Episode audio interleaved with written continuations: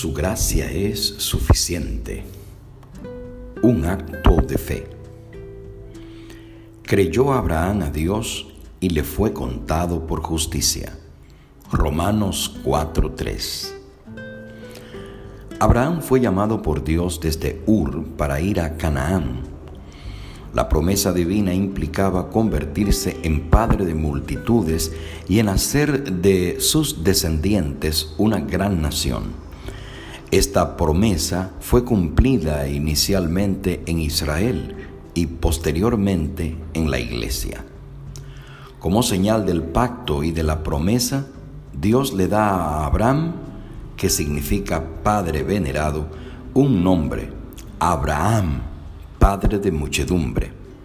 Además, el patriarca fue llamado amigo de Dios, Santiago 2.23 por su fe, su obediencia, su fidelidad y su intercesión. ¿Cómo obtuvo Abraham su salvación? Pablo explica lo que dice la Escritura y nos muestra el buen camino para todo en la vida. Ir a la Biblia para ver qué dice la Escritura. Con toda razón decía Spurgeon que cuando una Biblia está hecha pedazos por su uso, quien la usa está entero. Y la escritura dice que fue por fe, Romanos 4.3. Ahora bien, dice el texto que le fue contado.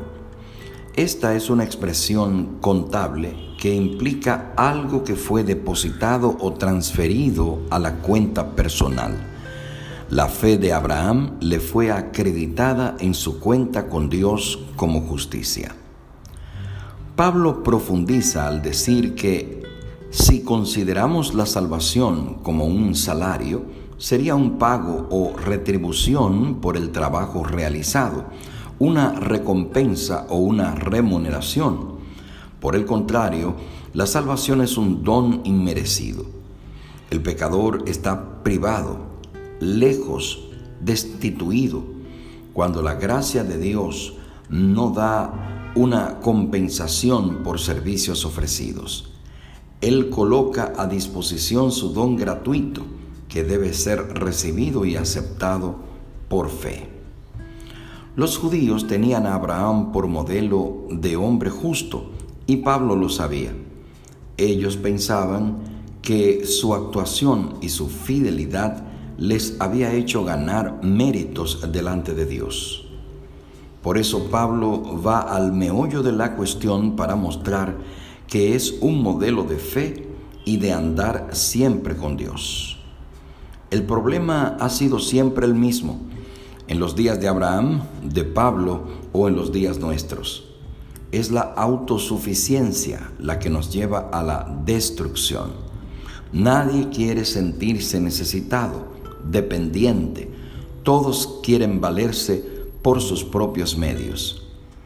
Pero es ahí cuando reconocemos nuestra necesidad, cuando permitimos que Dios actúe, cuando admitimos nuestra enfermedad, que el médico, el remedio y el tratamiento se aplican y resultan eficaces. En la angustia de una noche Abraham oyó otra vez la voz divina. No temas, Abraham, yo soy tu creador y tu galardón será sobremanera grande. Génesis 15.1.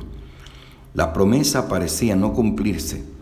Entonces suplicó por una evidencia tangible de que la promesa se cumpliría.